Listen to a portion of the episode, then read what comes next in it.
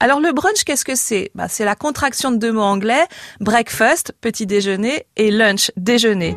C'est un repas qui est à la fois sucré et salé, qu'on sert sur le coup de 11h, midi. On prend son temps, c'est l'été, c'est vraiment euh, ce que j'appellerais la slow life. Qu'est-ce qu'on va préparer pour faire un brunch? Il faut s'inspirer de tous les petits déjeuners euh, anglo-saxons. Ça va être des œufs brouillés, donc tout simplement des œufs qu'on bat à la cuisson avec de la crème fraîche.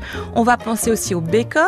Vous pouvez aussi vous inspirer de l'Espagne en proposant du pain avec de la tomate râpée dessus. Vous savez, on appelle ça pan con tomate. Donc vous prenez une tomate cœur de bœuf par exemple bien mûre, vous la frottez sur une tartine de pain grillé, vous ajoutez un petit peu d'ail si vous aimez, un petit peu d'huile d'olive, une pincée de sel. Non mais c'est à tomber par terre tellement c'est bon.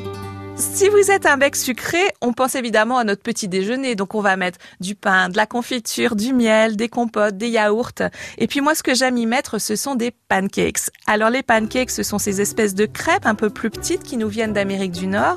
Et moi, je vais vous en donner la recette. Vous allez voir, elle est inratable. Pour une douzaine de pancakes, vous commencez par prendre une gousse de vanille, vous la fendez en deux et puis avec un petit couteau d'office, vous récupérez les graines. Dans un saladier, vous allez mélanger les ingrédients secs, c'est-à-dire 300 g de farine, 40 g de sucre en poudre, un sachet de levure chimique, une pincée de sel et les graines de la vanille que vous avez récupérées. Et puis dans un autre récipient, vous allez mettre les ingrédients mouillés, humides.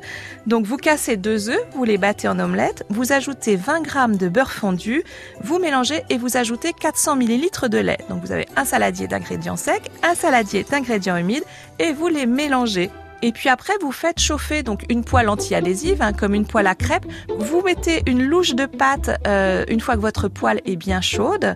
Dès qu'il y a des petits trous qui apparaissent, vous retournez euh, le pancakes, vous prolongez la cuisson d'une à deux minutes, et puis ça y est, vous servez ça avec de la confiture maison, du miel ou encore mieux du sirop d'érable. Il suffit d'en grignoter une bouchée, de fermer les yeux pour être transporté immédiatement à Montréal. Trop bien, non? Le marché donne la taillade à podcaster sur francebleu.fr.